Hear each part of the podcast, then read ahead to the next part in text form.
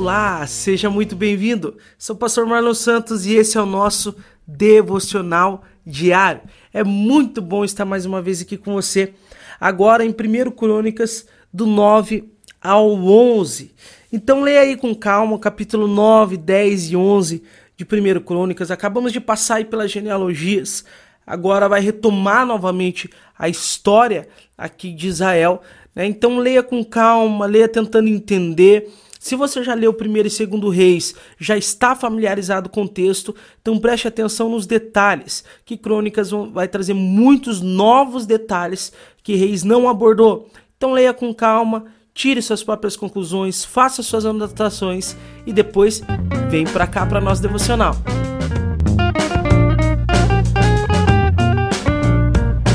Então, capítulo 9 de 1 Crônicas, ele vai tratar de alguns exilados que voltam agora da, da do exílio babilônico, né? Ah, o que, que nós precisamos entender aqui? Você vê os exilados que estão voltando, se ele ler no capítulo 9, os exilados voltando do exílio e depois o texto volta lá para a morte de Saul e o reinado de Davi. É, dá uma, uma, uma, breve confusão aqui na leitura. Mas que você precisa entender, o capítulo 9 ele não está em ordem cronológica.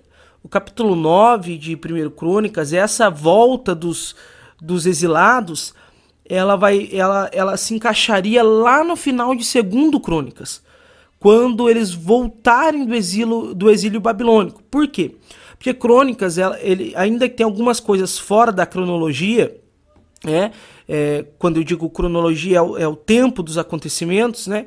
ainda que esteja fora de ordem algumas coisas, ela vai abordar mais ou menos ah, o que primeiro e segundo reis é, tratou, vai abordar uh, toda a questão do reinado, a construção do templo, principalmente o livro de crônicas, é, ele, ele vai se basear ali na construção do templo, né? então vai ter um enfoque pra, para o templo de Deus, para o templo do Senhor, é, enquanto que os reis, a, a, o livro de reis, a, o foco era nos reis, Crônicas vai passar pelo reinado, mas o foco vai ser no tempo, né? Mas ele vai abordar todos os reis novamente, assim como reis abordou. Então, por isso ele vai começar no capítulo 10, normalmente com a morte de Saul, a ascensão de Davi, vai continuar a história toda em ordem cronológica ali. Porém, o capítulo 9 ele já aborda a, a volta de alguns que vão voltar lá no final, alguns que retornarão do exílio. Então você precisa ter isso em mente ao ler 1 Crônicas 9. Por quê? Para que você não, não se confunda. Mas como assim? Eles estão voltando e agora eles não foram ainda, né? Não, ele só dá uma pincelada do que vai acontecer lá no final. No final, eles vão voltar. No final, aqueles que os, os, os levitas, os sacerdotes, algum, algum, algumas pessoas do povo retornarão, né, do exílio babilônico. Então, é, ele está em, em fora de ordem aqui, mas é, você entendendo isso, você vai entender que do capítulo 10 a história vai começar lá do começo do, dos reinados novamente. Então, o capítulo 10 ele vai abordar agora sim a morte de Saul, né? E vai deixar muito claro que a morte de Saul ela vem por conta da desobediência, da infidelidade de Saul, consultando o médium, fazendo aquilo que desagradava ao Senhor e tudo mais, né? Então, você vê que há, há até o fato de, de Saul consultar a médium foi uma das causas de sua morte. Né? Ah, isso comprova lá que a médium, ah, você vai morrer, a médium tinha, a médium tinha falado para ele, né? Ah, você vai morrer na batalha, né? Ele, a, a causa de ele ter morrido na batalha de fato não foi, não é que a médium previu isso, mas é por ele ter ido consultar ela e acreditado nela, agora de fato ele ia morrer de verdade por causa disso. Então, uma das, das causas da morte de Saul foi até o fato de ele ter consultado aquela médium lá atrás. E se você leu, você vai lembrar, né? Versículo 13 diz assim: Saul morreu porque foi infiel ao Senhor, não obedeceu o mandamento do Senhor e chegou a consultar uma médium em vez de, em vez de pedir orientação ao Senhor. Por isso o Senhor o matou e entregou o reino a Davi, filho de Jessé. Né? Então, diante de tudo que Saul tinha feito e até mesmo o fato de ele consultar aquela médium é o que levou à morte de Saul. Então Saul foi o único rei é, que reinou sobre o, sobre o, reino unificado, né, ou sobre Judá também, é, que, que era da tribo de Benjamim e não da tribo de Judá, porque a tribo de Judá ela vai começar a, a, o, a casa de Judá, né, que é a, a, a, tribo da qual Davi pertencia, eles vão ser os reis de Judá a partir de Davi. Então, o primeiro rei de Israel, que foi é, o rei o rei Saul, ele era da tribo de Benjamim. Ele morre e agora Davi se torna rei de toda Israel. Lembrando que o reino ainda não está dividido. Então você não pode vir com a cabeça lá de quem saiu de reis, né? Mas aqui a história vai ser repetida. Então, é, o reino ainda é um só e Davi reina sobre o reino unificado. O reino só será dividido depois de Salomão. Né? Então ele reina ainda sobre o reino unificado e ele conquista Jerusalém. Então Jerusalém, ela pertence, o nome dela é Jebus até então e os jebuseus que, que mandam ali em Jerusalém, um povo pagão, né? Então Davi agora ela vai conquistar Jerusalém e Jerusalém vai ficar conhecido como a cidade de Davi. Então por isso nós leremos depois o tempo todo ah, a cidade de Davi foi enterrado, tal rei foi enterrado na cidade de Davi, né? Então até então é, o reino é um só. Davi agora é um novo rei, o rei da tribo de Judá, né? E, e agora o cetro do reinado está na mão de Judá, que é a tribo escolhida por Deus para reinar, né? E Jerusalém se torna agora então a cidade de Davi. É? E a Bíblia diz, versículo 9 do capítulo 11, que o Senhor dos Exércitos estava com Davi. Por isso, Davi foi se tornando cada vez mais poderoso e se tornou um grande rei de Israel. Na verdade, o maior rei de Israel foi Davi. E, e o capítulo 11 vai terminar falando sobre os valentes.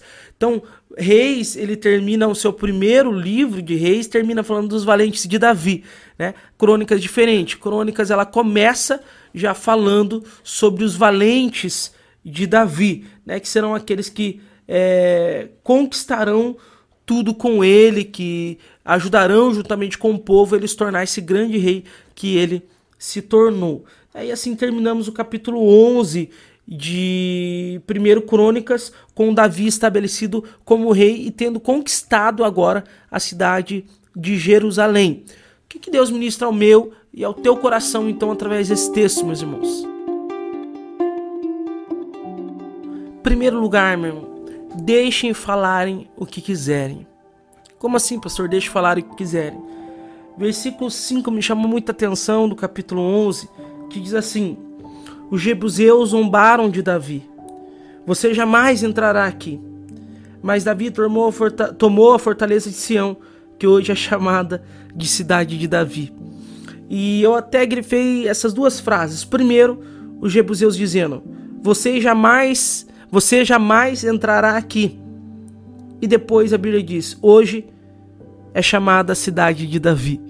Então eles falaram que eles, Davi nunca ia entrar lá. E logo abaixo o nome daquele lugar que eles falaram que Davi nunca ia entrar, hoje é chamada de cidade de Davi. Meu irmão, sempre vão falar e deixa falarem. E aí eu quero bater que essa é a primeira verdade, mas a segunda verdade que está totalmente ligada a essa é confie em Deus se Ele estiver com você. Se Deus está com você, confie nele. Não dê ouvido aos outros, meus irmãos. Não dê ouvido aos outros. Sempre vai ter gente que vai falar que a gente não vai conseguir, que é difícil, que não vai acontecer. É, eu acho que Deus falou muito comigo aqui porque estou passando por algo aonde as pessoas têm dito para mim não, mas esse trabalho vai morrer, mas é, se você ir para lá esse, esse negócio vai acabar, né? Só que eu tenho a plena certeza de que Deus está comigo. E se eu tenho a plena certeza de que Deus está comigo, eu não dou ouvidos ao que falam. Então podem falar, ah, não, você não vai conquistar, você nunca vai entrar nesse lugar, esse negócio que você está planejando não vai dar certo, ah, mas esse sonho é impossível. Eu tenho a certeza de que Deus está comigo. E esses que estão me dizendo que não vai dar certo, que vai acabar, que isso e aquilo, vão ter que ver esses lugares, essas coisas, esses sonhos acontecendo. É? Então os mesmos que me dizem, olha, esse trabalho aí ele vai, ele vai morrer, vão ser as pessoas que vão ter que ver o negócio acontecer. Por quê? Porque Deus está comigo. Eu tenho a plena certeza disso.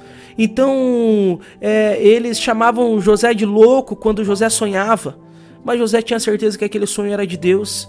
Então eles tiravam sarro é, de Davi, dizendo que Davi nunca ia conquistar aquilo dali.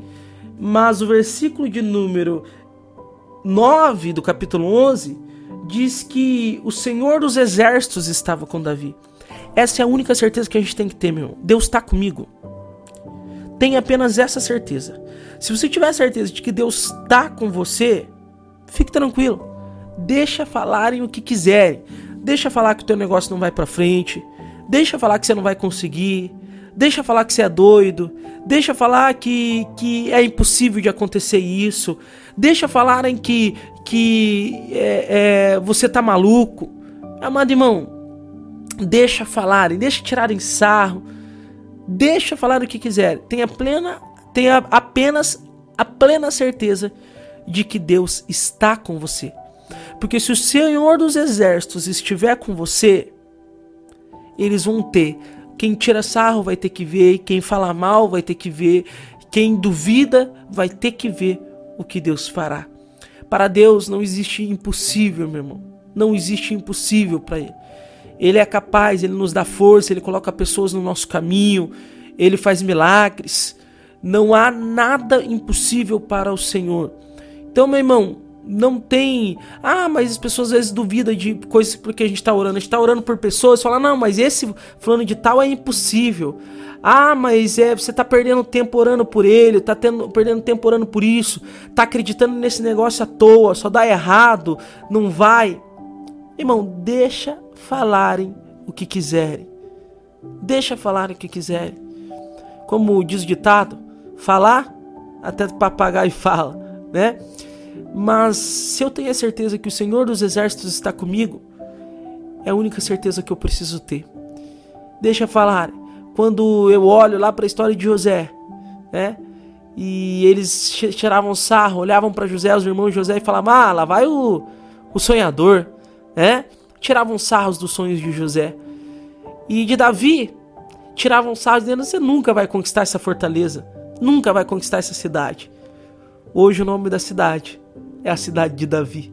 Até hoje, até hoje. O nome da cidade, Jerusalém, é conhecida como a cidade de Davi.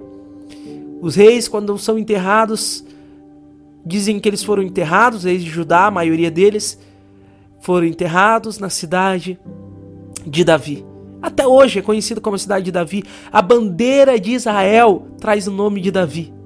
A bandeira de Jerusalém traz é, o nome de Davi. É?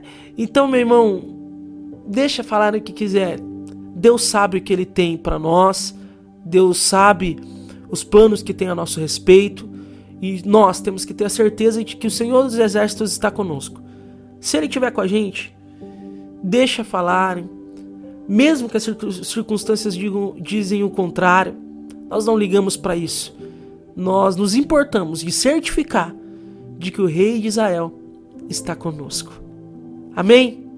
Que eu e você possamos orar hoje, dizendo: Senhor, não me deixa ficar abalado pelo que estão falando. Não me deixa dar ouvidos ao que estão dizendo. Me ajuda a confiar em Ti e somente em Ti. E me dê certeza de que o Senhor está comigo. Porque se o Senhor estiver conosco, nós vamos a qualquer lugar e fazemos qualquer coisa possamos orar a esse respeito. E meu irmão, leia, né? Leia com calma crônicas, principalmente prestando atenção nos detalhes, como esse detalhe aqui não tem lá em Reis. E talvez você diga: "Nossa, mas Crônicas vai repetir toda a história de Reis de novo". Fica tranquilo, meu irmão.